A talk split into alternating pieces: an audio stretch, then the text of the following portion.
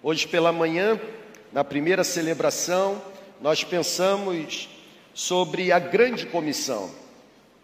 E a pergunta provocativa ou a questão a ser resolvida foi: a grande comissão é privilégio de alguns ou a grande comissão é o chamado de todos? Agora à noite eu quero eu quero olhar para uma petição feita por Davi.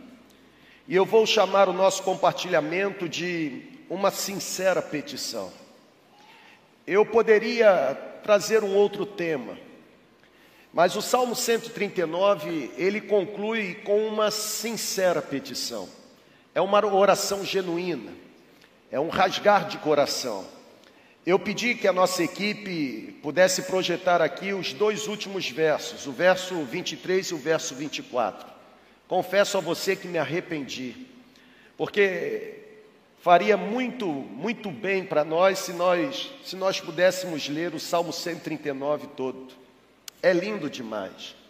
O Salmo 139, ele pode ser visto por nós como uma apresentação clara, objetiva, bem definida de uns atributos ou de alguns atributos divinos, como por exemplo a onisciência, a onipresença e a onipotência de Deus. Mas eu quero seguir o nosso, o nosso planejamento aqui vou ler apenas os últimos dois versos e deixo para você como sugestão para, para a sua devocional diária fazer ou refazer a leitura do, do Salmo 139 todo. A Bíblia ela diz assim: versos 23 e 24 do Salmo 139. Sonda-me, ó Deus, e conhece o meu coração. É uma sincera petição. Disse, disse o salmista, disse Davi: prova-me e conheces as minhas inquietações ou as minhas preocupações. E o meu pedido é: vê se há em mim algum caminho mau, ou vê se em mim existe alguma conduta que te ofende, e comece a dirigir os meus passos pelo caminho eterno, ou guia-me pelo caminho da equidade. Vamos orar mais uma vez? Senhor, por favor, por favor, nos dê a tua palavra revelada nessa noite. Nós viemos a este prédio e tantos outros, centenas de pessoas conectadas conosco por meio desta transmissão. O objetivo é um só: sermos visitados pela porção que o Senhor tem para nos entregar. E nós queremos reproduzir essa sincera petição, queremos implorar, por favor, sonda-nos, ó Deus Tu conheces o nosso coração.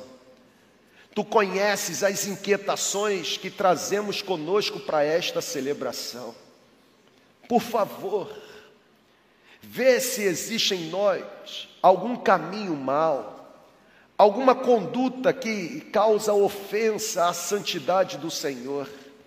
E o nosso pedido principal é: guia-nos pelo caminho eterno. É a nossa oração e fazemos em nome de Jesus. Amém. Você pode aplaudir a presença do Senhor entre nós?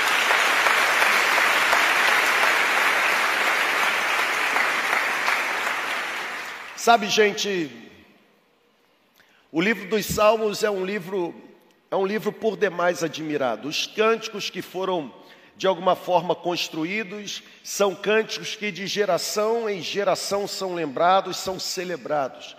Eu poderia destacar vários salmos que chamam a atenção, a começar pelo Salmo 1, quando o salmista diz que bem-aventurado, felizes são aqueles que não andam segundo o conselho dos ímpios, não se detêm no caminho dos pecadores e jamais aceita se assentar à roda dos escarnecedores, Antes tem o seu prazer na lei do Senhor, e na lei do Senhor medita de dia e de noite. O Salmo 1 é extraordinário, diz que ah, é como árvore plantada junto a ribeiros de água, qual dá o seu fruto na estação própria, cujas folhas não caem, tudo quanto fizer prosperará.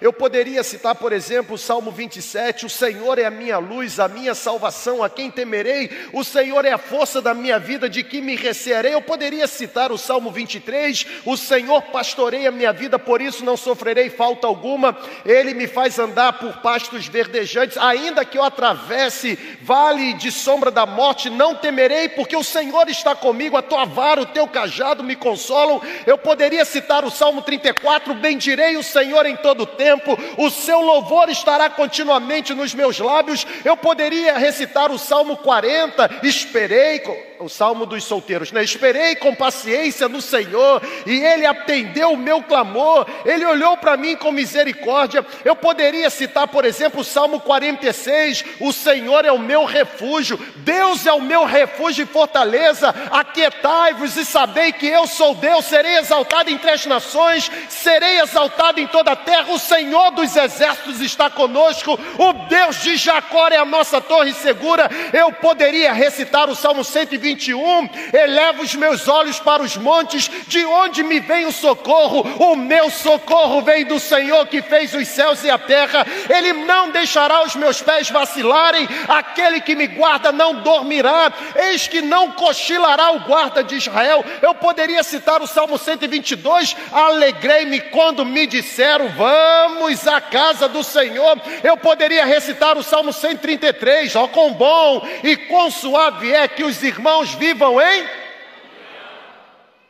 Tá bom, né? Mas eu prefiro nessa noite recitar o Salmo 139. Porque, na minha opinião, o Salmo 139 é um dos mais fascinantes da Bíblia. Você não precisa concordar comigo. Mas quando eu olho para o Salmo 139, e, e, antes da celebração começar, eu estava no outro prédio, na reunião com o conselho gestor da igreja. E enquanto eles estavam fazendo o que deveria ser feito por eles, eu estava tentando relembrar quem é que, que compôs aquela canção. Canção que é exatamente o Salmo 139. O Salmo 139 começa dizendo: Senhor, tu me sondas e me conheces. Lembra daquela canção? É isso mesmo, pastor Arruda. Também para se lembrar disso não precisava mais ter cabelo mesmo, né, gente? Senhor, tu me sondas e me conheces. Lembram disso? Quem lembra? Ó, oh, tá velhinho, irmão.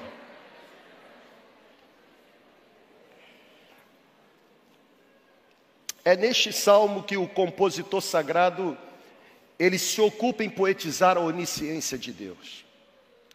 Na verdade, ele começa o salmo falando sobre a onisciência. Ele diz: Antes mesmo que a palavra me chegue à língua, tu, Senhor, já conhece todas as coisas. Porque tu examinas o meu andar e o meu deitar e conhece todos os meus caminhos. É neste salmo que o salmista poetiza, por exemplo, a onipresença de Deus quando ele diz: a onipresença, se eu subir ao céu, lá tu estás, e se fizer a minha cama nas profundezas, tu estás ali também. O Salmo 139 é um bom salmo para os tribunais da Santa Inquisição defender a tese teológica. No Salmo 139, por exemplo, está a manifestação da onipresença potência de Deus, teus olhos viram a minha substância ainda sem forma, e no teu livro os dias, todos os meus dias foram escritos.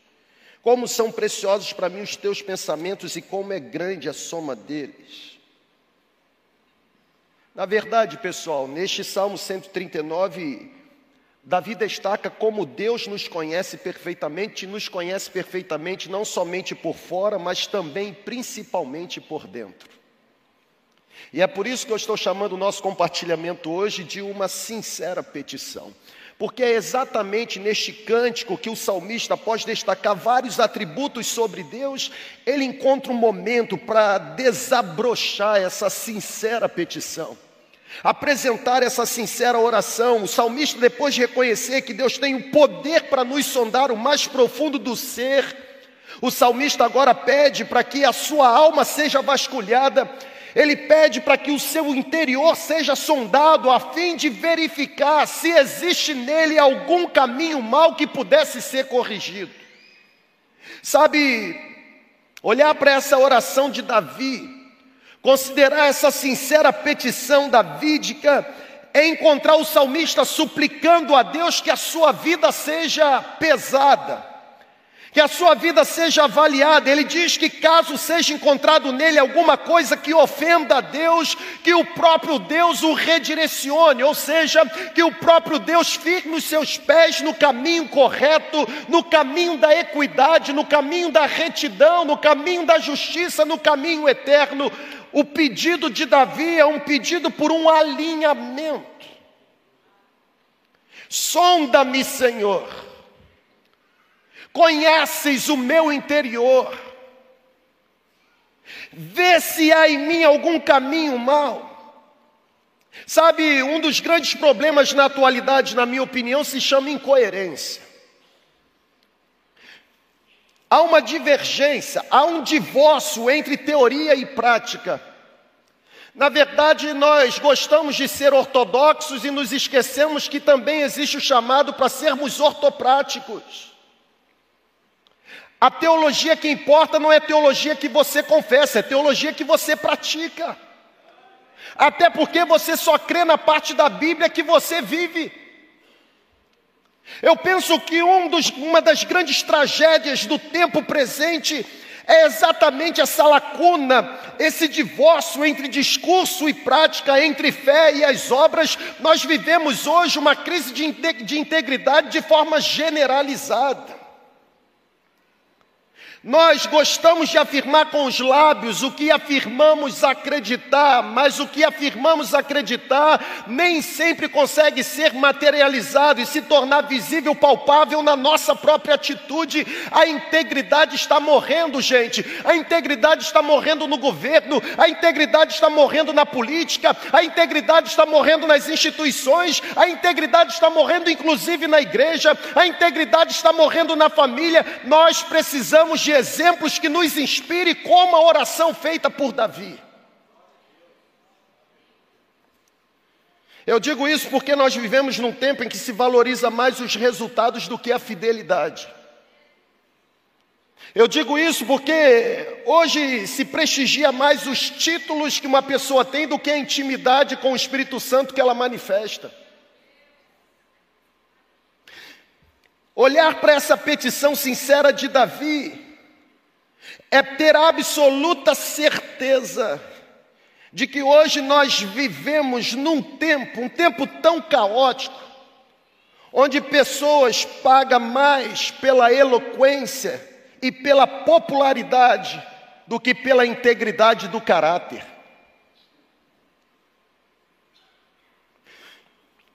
Parece-me que a integridade está se tornando uma marca em extinção no nosso tempo.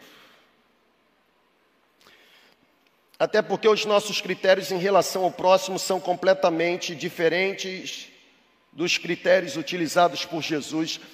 Nós julgamos a vida alheia, nós julgamos o comportamento do outro a partir de valores externos, e nos esquecemos que os valores pelos quais Deus se utiliza para nos julgar e nos pesar não são valores contábeis, não são valores visíveis, mas são valores que passam pelo coração. Vocês estão aqui? Amém ou não amém, gente?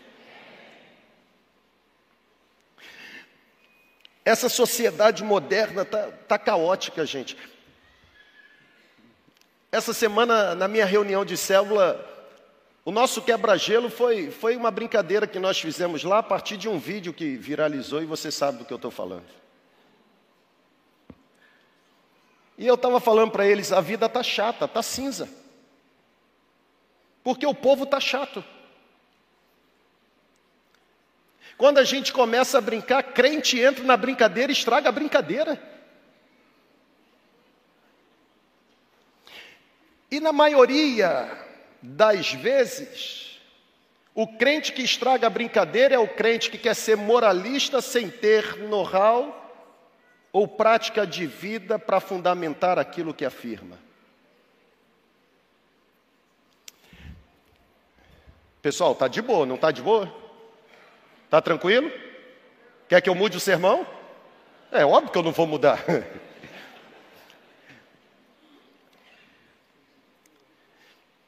Que tal a gente fazer essa sincera petição hoje? Nós estamos vivendo numa sociedade, alguns chamam de moderna, outros pós-moderna, outros uma sociedade odierna. A grande verdade é que esse cenário que nós estamos vivendo, os próprios sociólogos dizem que, que são cenários que têm nos influenciado e nos influenciado a acreditar que somos aquilo que aparentamos quando na verdade nós temos certeza que nunca fomos.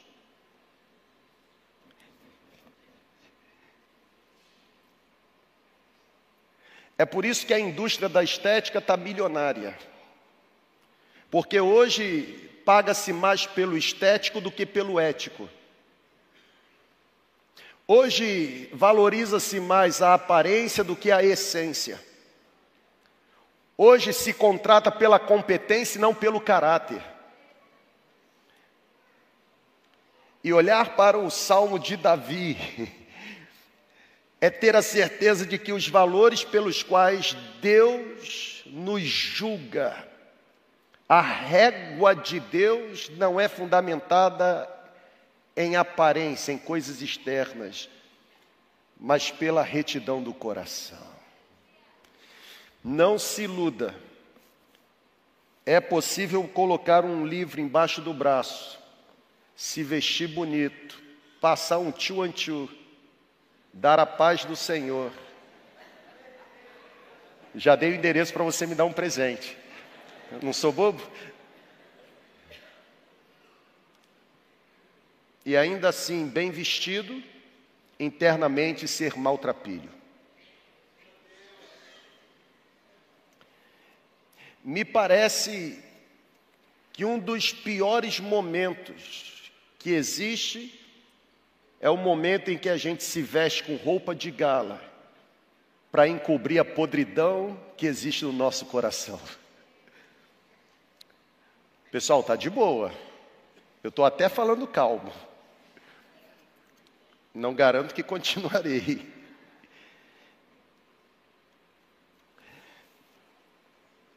Nós vivemos numa sociedade corrompida. Uma sociedade onde somos considerados ou desconsiderados pelos títulos que possuímos. Uma sociedade onde somos considerados ou descartados pelas realizações que apresentamos. Uma sociedade onde somos aceitos ou rejeitados pela influência que manifestamos nós deixamos de ser quem somos em essência e passamos a valer a credencial que apresentamos. Sabe qual é o problema disso? O problema disso é nos esquecermos que no reino de Deus as roupagens não definem a nossa verdadeira identidade. Tanto nesse Salmo 139, tanto no Salmo 139 quanto em outros momentos, a Bíblia por vezes nos mostra que o elemento principal com o qual Jesus nos avalia é menos visível, é menos aparente, é menos contábil. Por quê? Porque Jesus vê o nosso íntimo. Jesus nos enxerga sem máscaras. Jesus nos enxerga sem filtro. Ele sonda o nosso coração, Jesus conhece o secreto da nossa vida. Se existe uma afirmação digna para essa noite, é o carpinteiro de Nazaré, olha direto para o nosso coração. Ele vasculha a nossa alma. Ele não se incomoda com o cheiro da nossa podridão. Ele não se afasta por causa da lepra que está no nosso corpo, porque os olhos dele estão voltados para o nosso coração. Para os bem vestidos, Jesus disse: chegará o momento em que eles ouvirão: afastem-se de mim, vocês que praticaram iniquidade, vão para o fogo eterno preparado para o diabo e os seus anjos. Mas a mesma Bíblia nos apresenta Jesus se aproximando de gente que era menosprezada, que era desprezada, que era vista pela sociedade ou estigmatizada como descartável. Jesus tocou no leproso e disse: Eu quero, seja curado, e a Bíblia diz que ele foi curado. Jesus se permitiu ser tocado pela mulher do fluxo de sangue e ela foi curada. Sabe, gente, olhar para esse salmo é ter certeza de que nesse exato momento, mesmo com as luzes desse auditório diminuídas, os olhos da graça de Deus conseguem enxergar a pureza do nosso coração. Você não precisa tentar se esconder, Ele te encontra assim mesmo. É o que diz o Salmo 139: Para onde poderei fugir da tua presença? Se eu subir ao céu, tu estás lá. Se eu fizer a minha cama nas profundezas do abismo, ali também tu estás. Se o auditório estiver com as luzes acesas, tu me encontras. Mas se o auditório estiver com as luzes apagadas, também serei encontrado por ti. Porque a Bíblia diz que não há lugar onde os olhos da graça de Deus não sejam capazes de nos enxergar. Sabe, gente, precisamos nessa noite ter um batismo de consciência, ter a certeza de que Deus vasculha a nossa alma, é exatamente no vasculhar do nosso interior, é exatamente nesse campo que nós seremos encontrados por Ele como fiéis ou infiéis. Você precisa aprender, assim como eu preciso aprender, que integridade é um termo ligado a interesse. A, integral, a integridade nos leva a uma profunda inquietação, sabe por quê? Porque é a integridade que nos conduz a transformações internas e externas. É a integridade que nos faz desejar viver em acordo da nossa fé, com a nossa fé. É a integridade que nos faz desejar viver em acordo com os nossos valores. É a integridade do nosso coração que nos motiva a desejar apaixonadamente uma vida autêntica diante de Deus, mesmo quando ninguém está olhando. Eu sempre conto essa ilustração e eu sei que quanto mais tempo você convive comigo, mais vezes você ouve a mesma ilustração. Me perdoe, eu sou limitado nisso. Eu já devo ter contado na minha reunião de células. Nesse exato momento, os meus amigos da minha célula que estão aqui já estão assim, de novo não sabem de tudo. Mas a ilustração diz que um, um funcionário estava passando por um problema difícil, financeiro. E já no término do expediente, a sua esposa telefonou dizendo que a última colher do leite da criança foi embora. E que precisava levar a lata de leite para casa. E a história diz que aquele funcionário não tinha um conto no bolso. Um conto, beleza? Um conto, moeda de campos. Um conto. Não tinha. E aí ele se lembrou que naquela empresa que ele trabalhava, a empresa, a empresa produzia peças. E que ele tinha um amigo que era dono de oficina. E o desespero porque o seu filho precisava de leite, o fez abrigar na mente o seguinte pensamento: vou subtrair essa peça, entendeu? Subtrair, uma forma gentil de falar, vou roubar. Você roubou? Não, subtrair. Vou subtrair essa peça, passo na oficina, vendo, pego o dinheiro, compro o leite e dou leite para o filho. Só que diz a história que naquela empresa havia um procedimento. Qual era o procedimento? Ao final do expediente, quando os funcionários saíam, ele precisava mostrar bolsa, mochila para a sentinela, para o guarda. E agora aquele rapaz, com uma peça não furtada, mas subtraída na sua bolsa, ele se aproxima do vigilante, e aí ele ameaça apresentar a mochila, o vigilante olha para ele e fala assim: Não, você pode passar direto, você é crente, crente, crente não subtrai. pode ir. Quero ver sua bolsa, não? Pode ir. E a história diz que aquele homem sai, mas a voz daquele vigilante fica no ouvido: Você é crente, crente não rouba. Você é crente, crente não é desonesto. Você é crente, crente não subtrai. Crente não desonra a Deus. E ele não conseguiu fazer outra coisa senão chegar em casa, contar para a esposa a loucura que cometeu e prometer que no dia seguinte iria procurar o seu supervisor e iria confessar o que fez, ainda que lhe custasse o um emprego. E assim ele fez no dia seguinte. Quando ele chegou e, e conversou com o supervisor, qualquer semelhança é mera coincidência. Ele olha para o supervisor e diz assim: Olha, ontem aconteceu isso, recebi o telefonema da minha esposa, acabou o leite, me desesperei, e aí eu peguei essa peça porque eu tinha por objetivo passar na oficina tal, vender, pegar o dinheiro, comprar o leite. Mas quando eu saí, o vigilante falou isso para mim e a minha consciência ficou pesada, não consegui dormir porque o meu travesseiro eu não sabia, mas tem uma boca desse tamanho que ficou a noite toda falando comigo: crente não rouba, crente não rouba, crente não rouba. E eu estou aqui para devolver essa peça. Que vocês acham que o supervisor da história fez com aquele funcionário? Eu vou dizer. O supervisor olhou para aquele funcionário e disse assim: rapaz, para com isso. Todo mundo aqui faz isso, leva logo isso embora e resolve o seu problema. Aquele funcionário olhando firmemente nos olhos do supervisor diz assim: Não me importa se aqui todo mundo faz isso. O que me importa é que eu não posso desonrar o nome do meu Deus.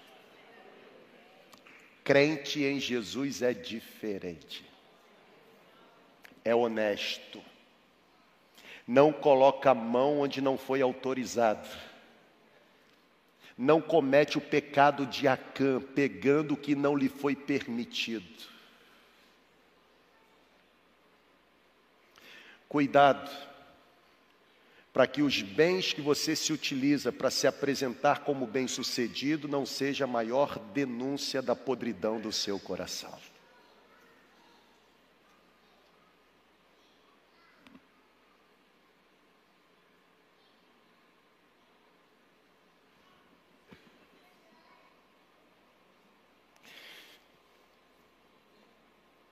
A integridade nos faz honrar a Deus. Pegou aí, irmão? Pegou mesmo? Então, se você está com um livro que eu te emprestei e me devolveu, me devolva logo, porque ele está fazendo falta. Tem a ver com integridade. Deus está falando, irmão. Deus está falando. Faça como aquele homem chega para mim amanhã e diz assim, pastor, está aqui, ó.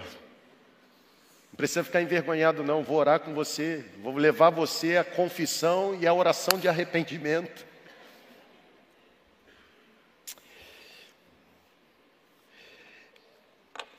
Talvez você não saiba definir muito bem o que é integridade, e eu fiz questão de destacar isso para situar você dentro do contexto da oração de Davi.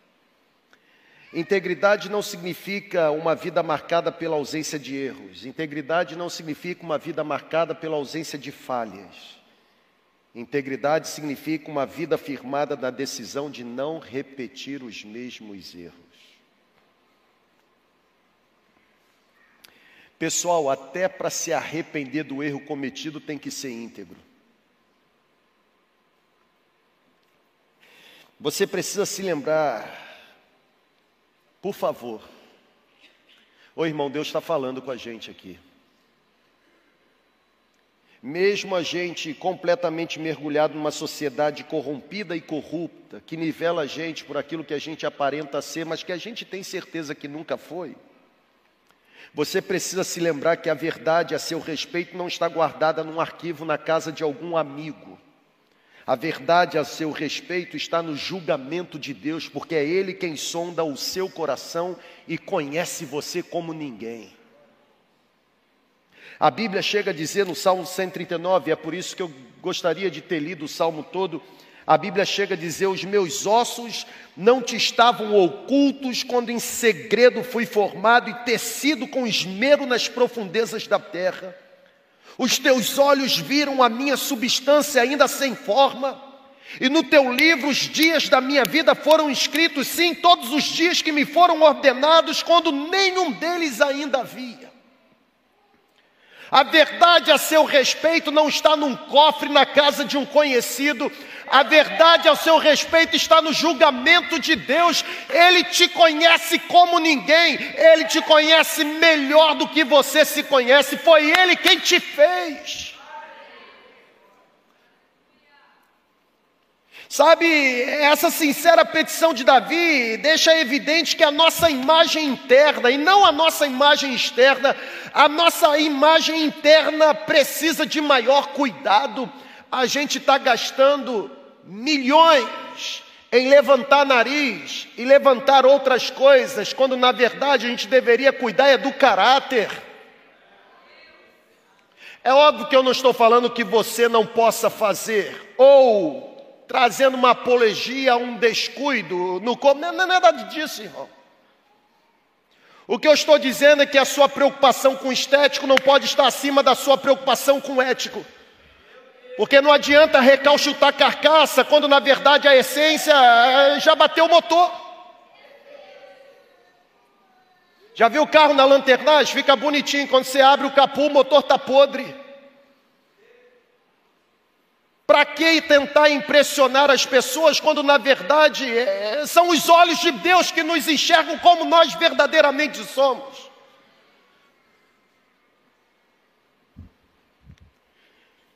Quando eu olho para a súplica de Davi, eu percebo que essa oração sonda-me, ó Deus. Conhece o meu coração, prova-me, conhece as minhas inquietações, vê se em minha conduta alguma coisa lhe ofende e dirige-me pelo caminho eterno. Quando eu olho para essa petição, a lição que me vem à mente é esta: a súplica de Davi confronta o nosso jeito de ser e a nossa maneira de viver. Durante a minha caminhada ministerial, eu tenho percebido que quanto mais buscamos desenvolver uma vida íntegra na presença de Deus, mais somos confrontados pelo Espírito Santo nas áreas que necessitamos de conserto. A minha peregrinação espiritual tem me mostrado, tem me mostrado que quanto mais eu me esforço para desenvolver vida íntegra na presença de Deus, mais o Espírito Santo me confronta nas áreas que eu necessito de perdão, que eu necessito de libertação, que eu necessito de cura. Pessoal, a busca por uma vida íntegra denuncia os nossos erros.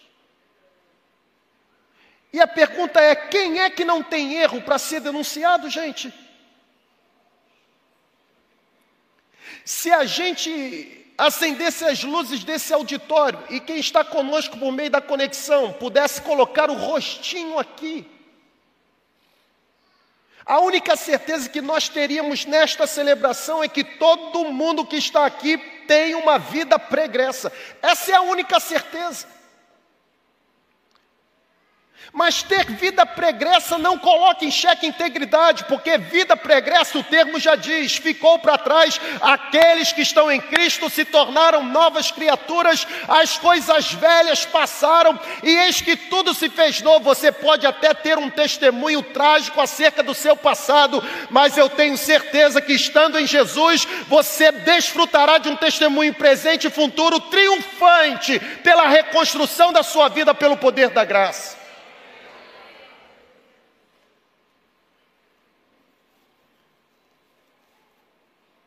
Eu penso que nós, nós precisamos ter a coragem de Davi, Senhor, sonda o meu coração.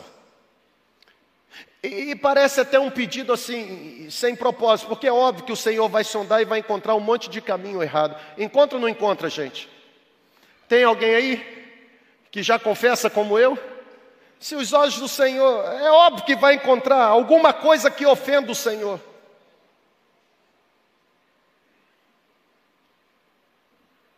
Mas ainda assim, Davi faz a oração. Quando eu falo da gente ter coragem para ter os nossos erros denunciados pelos olhos de Deus, olha para cá, por favor. Eu não estou falando apenas acerca de, de roubo, de, de, de assassinato, de, de, de adultério, de fornicação, não. Sabe por quê? Porque é fácil a gente censurar embriaguez, quando na verdade a gente tem dificuldade para confrontar, por exemplo, a gula. E qual a diferença da gula para embriaguez? A gula na Bíblia também é condenável, gente. Sabe o que é gula? Vem da expressão guloso. É fácil a gente censurar o assassinato, mas a gente tem dificuldade para repreender com firmeza a inveja. É fácil a gente, de alguma forma, censurar o roubo, mas a gente tem dificuldade de repreender com firmeza a dissensão, a maledicência, a mentira. Dissensão, maledicência, mentira, inveja denunciam a podridão do coração.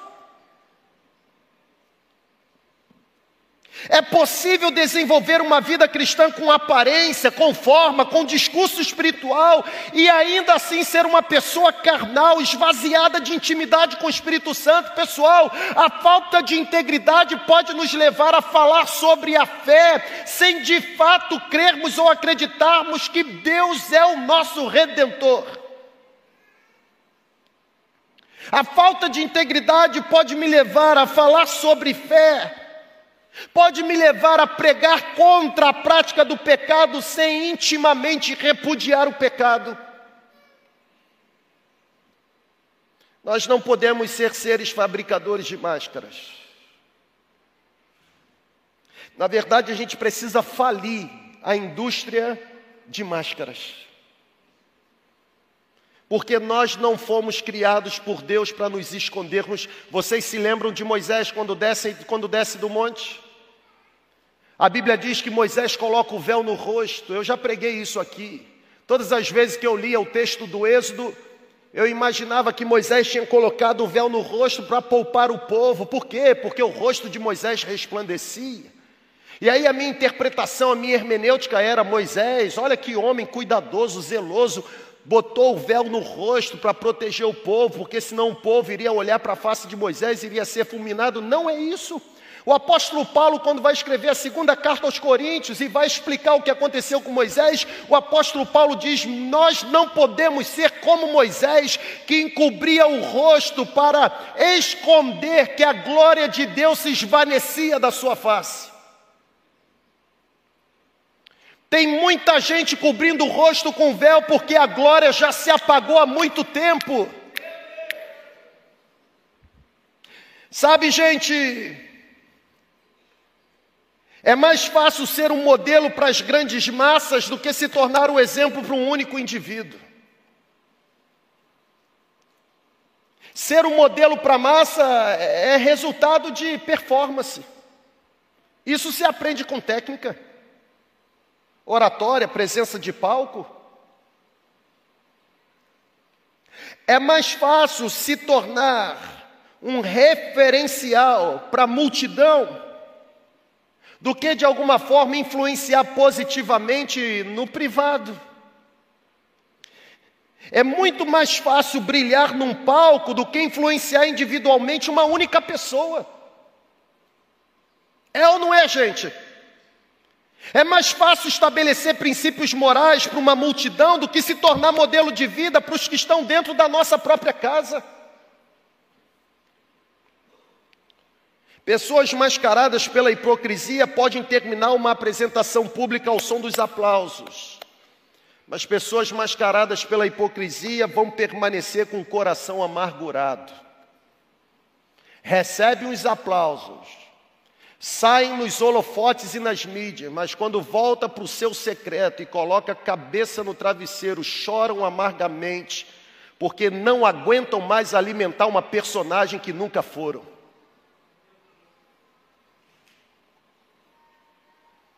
É gente que impressiona os de fora, mas frustra com seu mau testemunho os mais próximos.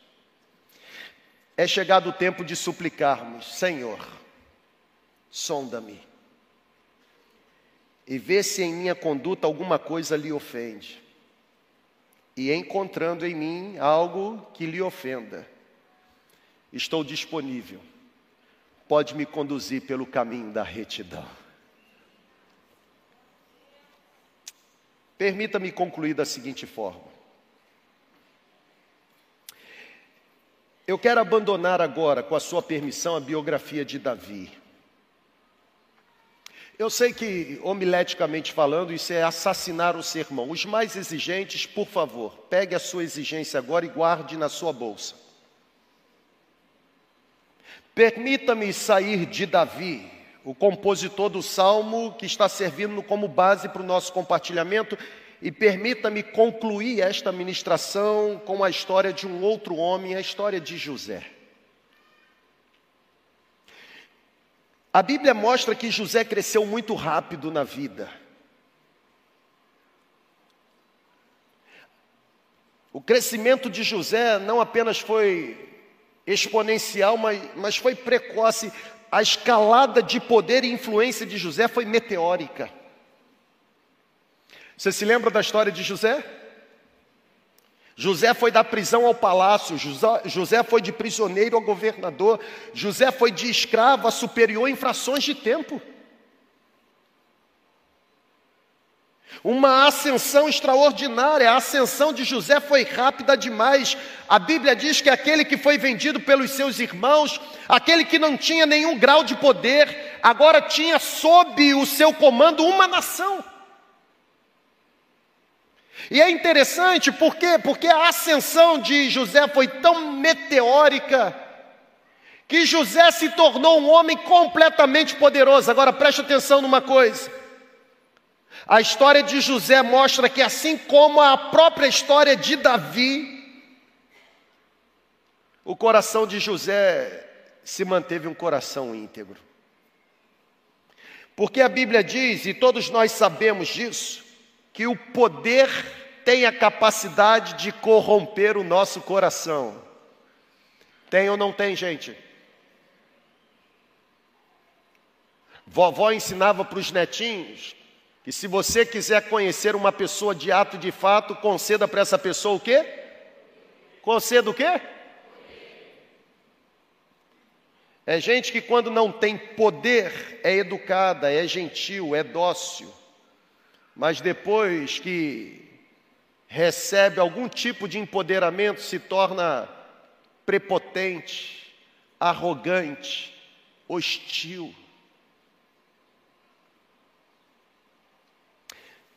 Todos nós sabemos que o poder tende a corromper, e eu não sei se você já se sentiu aprisionado pelas garras da corrupção do poder.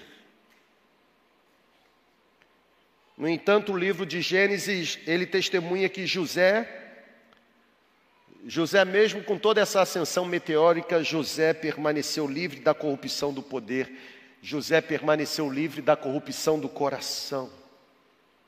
Pessoal, olha que coisa interessante, de acordo com a Bíblia, José evitou se apropriar do dinheiro que não era dele, de acordo com a Bíblia, José evitou escândalo político, de acordo com a Bíblia, Estão aqui comigo? Amém ou não amém?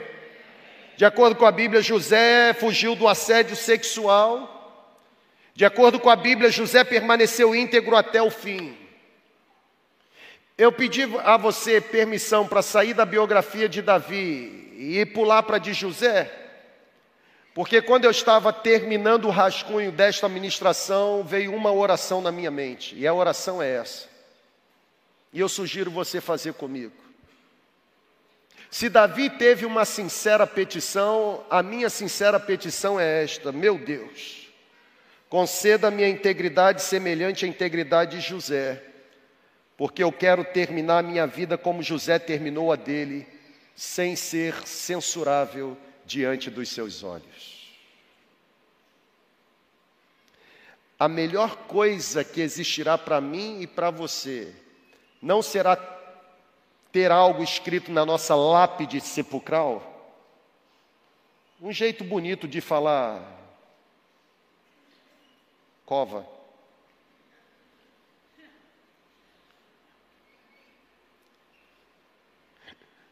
A melhor coisa que nós vamos ter escrito lá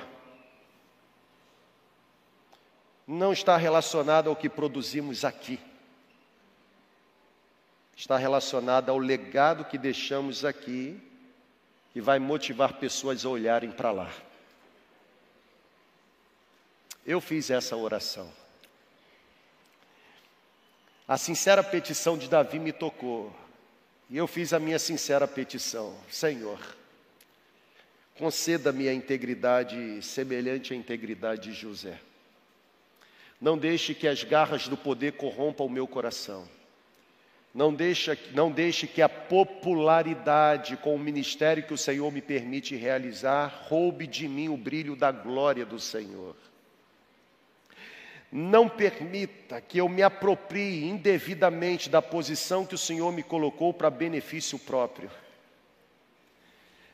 Não me deixe esquecer um segundo sequer de onde o Senhor me tirou para que eu não volte a estar lá. Dê-me um batismo de integridade como a integridade de José. Proteja os meus passos, proteja o meu coração, purifica os meus olhos, limpa o meu pensamento. Não me deixe cometer os pecados que hoje eu repudio na vida daqueles que considero ímpios. Não deixe que eu seja o fariseu moderno, dizendo que os outros devam praticar aquilo que eu mesmo no meu secreto não pratico. Senhor, dê-me a integridade de José, para que primeiro eu consiga perceber a trave que está nos meus olhos antes de me preocupar em retirar o cisco que impede o meu irmão de, de enxergar. A minha sincera petição nessa noite, Davi teve a dele, eu estou tendo a minha, e a pergunta é: qual será a sua? Porque eu estou dizendo para Deus, Senhor, conceda-me a integridade semelhante de José porque eu quero terminar minha vida como José terminou a dele, sem ser censurável diante de ti. Ai de mim me tornar um escândalo para o teu nome.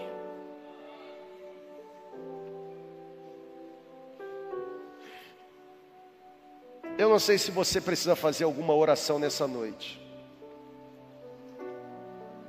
Mas se você se você percebe, assim como eu percebi, e eu percebi exatamente no momento em que eu escrevia. Eu fiquei pensando comigo, meu Deus, quantas coisas existem no meu coração que estão ofendendo o Senhor. E talvez você se assuste com essa confissão pública, porque talvez na sua cabeça ser pastor é sinônimo de ser impecável. É óbvio que eu não tenho pretensão de ser aqui em cima, que eu não consigo ser fora daqui. Talvez aqui esteja a grande diferença. Todos nós temos algum tipo de caminho mal dominando o coração, todos nós. Talvez o que todos nós não temos é a coragem de nos levantarmos nessa noite e dizermos para Ele: Senhor, guia-me pelo caminho da retidão. Lembre-se sempre, fazer essa oração, semelhante oração de Davi, não é assumir diante de Deus que eu não tenho falha. Pelo contrário, é reconhecer as falhas que eu tenho, mas manifestar para Deus um quebrantamento tão profundo ao ponto de dizer: eu não quero continuar sendo quem eu sou, e eu tenho certeza que a graça do Senhor é a porta escancarada para que eu comece a desfrutar de um novo estágio na minha vida. Se você precisa fazer alguma oração, eu quero dar uma sugestão para você. Eu vou falar. Se você quiser se apropriar dessa oração, você vai se apropriar. Preste atenção. Já estourei minha cota aqui. O reloginho para mim ali já está vermelho. Se você está precisando de uma direção nessa hora, olha para cá. Se você está precisando de uma direção nessa hora para fazer a sua sincera petição, eu quero direcionar você. E se você se apropriar da direção que o Espírito dará nesse exato momento, eu vou pedir que você comece a ficar em pé. E você ficando em pé, você vai dizer: essa oração é minha. Eu estou fazendo essa oração. Senhor, eu preciso ser uma pessoa melhor que eu tenho sido até agora eu não me conformo em continuar sendo quem eu sou. Você está fazendo essa oração? Não é só ficar em pé, não, gente. É fazer a oração. Senhor, eu quero ter que admitir que eu desperdicei oportunidades que recebi de tuas mãos. Senhor, eu quero desenvolver as habilidades, os dons, os talentos que o Senhor me entregou e quero fazer isso para a tua glória. Mas eu preciso da tua ajuda.